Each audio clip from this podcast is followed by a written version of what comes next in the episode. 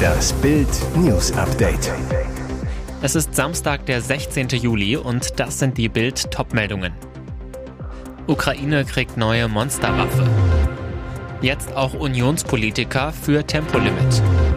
Frau verursacht Todescrash, knipst Foto, fährt weiter. Im Kampf gegen die russischen Truppen hat die ukrainische Armee erneut Unterstützung aus dem Westen bekommen. Nachdem bereits die amerikanischen HIMARS-Systeme im Kampf gegen Putins Truppen im Einsatz sind, sind jetzt auch M270 Mehrfachraketenwerfer in der Ukraine angekommen. Es handelt sich um eine echte Monsterwaffe. Das mittlere Artillerie-Raketensystem, wie der M270 Mehrfachraketenwerfer bei der Bundeswehr heißt, ist mit drei Soldaten besetzt. Es kann innerhalb einer Minute zwölf Boden-Boden-Raketen abfeuern. Das sind doppelt so viele wie das schon sehr effektive HIMARS-System und Ziele im Umkreis von 80 Kilometern genau treffen. Präsident Zelensky lobte die vom Westen gelieferten schweren Waffen als effektiv und er fordert mehr davon und auch Raketen mit höherer Reichweite. Zelensky kündigte in den vergangenen Tagen immer wieder eine Offensive an, um verlorene Gebiete zurückzuholen und den russischen Vormarsch zu stoppen. Bisher konnte jedoch trotz der erfolgreichen Schläge gegen die russische Logistik kein Durchbruch gelingen. In der CDU bröckelt der Widerstand gegen ein Tempolimit auf Autobahnen. Wegen der im Winter drohenden Energienotlage sind erste CDU-Experten plötzlich offen für ein zeitlich begrenztes Tempolimit. Ohne Denkverbote muss alles in den Topf, was uns über den Winter hilft und CO2 spart, sagte CDU-Vize Andreas Jung zu Bild. Neben Kernenergie gehöre dazu unter anderem auch ein befristetes Tempolimit. Thomas Gebhardt, Obmann der Union im Ausschuss für Energie, hält zum Beispiel ein Limit von 130 kmh auf Autobahnen für gerechtfertigt. Gebhardt zu Bild, wir können es uns gar nicht leisten, von vornherein aus parteipolitischen Gründen bestimmte Optionen abzulehnen. Für mich bedeutet das auch ein temporäres Tempolimit von 130 auf Autobahnen. Verkehrsminister Volker Wissing lehnte generelles Tempolimit auf Autobahnen vor dem Hintergrund seines Sofortprogramms zur Einhaltung der Klimaziele zuletzt erneut ab. Er müsse abwägen zwischen der schnellen Erreichung der Klimaziele und den Anforderungen und auch der Akzeptanz der Gesellschaft für Maßnahmen andererseits, sagte er. Eine Autofahrerin hat in Düsseldorf einen tödlichen Unfall verursacht, doch statt zu helfen machte sie nur ein Foto und verabschiedete sich dann, weil sie zur Arbeit musste.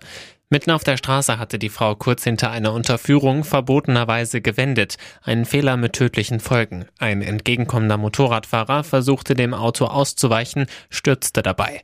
Großes Pech, der Düsseldorfer schleuderte genau gegen den Metallschutzbügel eines Baumes. Zeugen berichteten der Polizei, die Frau sei ausgestiegen und zu dem Verletzten gegangen, dann aber gleich wieder in ihr Auto gestiegen und davongefahren. Sie müsse jetzt zur Arbeit, teilte sie mit. Wie Bild erfuhr, machte die Frau vorher noch ein Foto von der Unfallstelle, auf dem auch der gestürzte Biker zu sehen sein soll. Der Motorradfahrer starb wenig später im Krankenhaus. Die 40-Jährige wurde an ihrem Arbeitsplatz in einem Supermarkt festgenommen. Zeugen hatten ihr Kennzeichen notiert. Führerschein und Auto der Düsseldorferin wurden sichergestellt. Im Raum stehen Vorwürfe der Verkehrsunfallflucht und von unterlassener Hilfeleistung. Rund 50 Aktivisten der Gruppe Letzte Generation blockierten am Freitagmorgen in Berlin erneut eine Autobahnausfahrt. Einige klebten sich am Asphalt fest. Die Abfahrt musste gesperrt werden. Dann griffen Polizisten zu Hammer und Meißel, um die festgeklebten Hände zu lösen. Zielsicher und vorsichtig meißelten die Beamten die Protestierer vom Asphalt, die zum Teil schnell bindenden Beton verwendet hatten. Andere hatten Kleber verwendet, um den Einsatz weiter hinauszuzögern. Die Gruppe Letzte Generation hatte zuletzt immer wieder Straßen im Berliner Stadtgebiet blockiert. Sie fordert von der Bundesregierung mehr Maßnahmen im Kampf gegen den Klimawandel. Viele Demonstrantinnen und Demonstranten kleben ihre Hände an der Straße fest, um zu verhindern, dass die Polizei sie schnell wegträgt. Knallstart in die zweite Liga. Aufstiegsfavorit Hannover 96 verlor bei Aufsteiger Kaiserslautern 1 zu 2. Der Betze bebt. Für Lautern war es der erste Zweitligasieg seit dem 13. Mai 2018. Damals gewannen die Roten Teufel 3 zu 1 in Ingolstadt, deren Trainer Stefan Leitl. Leitl trainiert seit Juni die 96-Truppe, blieb in der gesamten Vorbereitung sieben Spiele lang ungeschlagen. Jetzt die erste Pleite, ausgerechnet beim Zweitligastart gegen Lautern.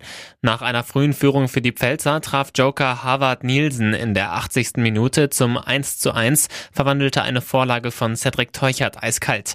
Der Betze-Wahnsinn in der Nachspielzeit, Kevin Kraus traf aus dem Getümmel zum 2 zu 1. Riesenparty auf dem Betze, die ersten drei Punkte auf dem Weg zur Rettung. Die Fans singen, der FCK ist wieder da. Für 96 ist es der erste Rückschlag.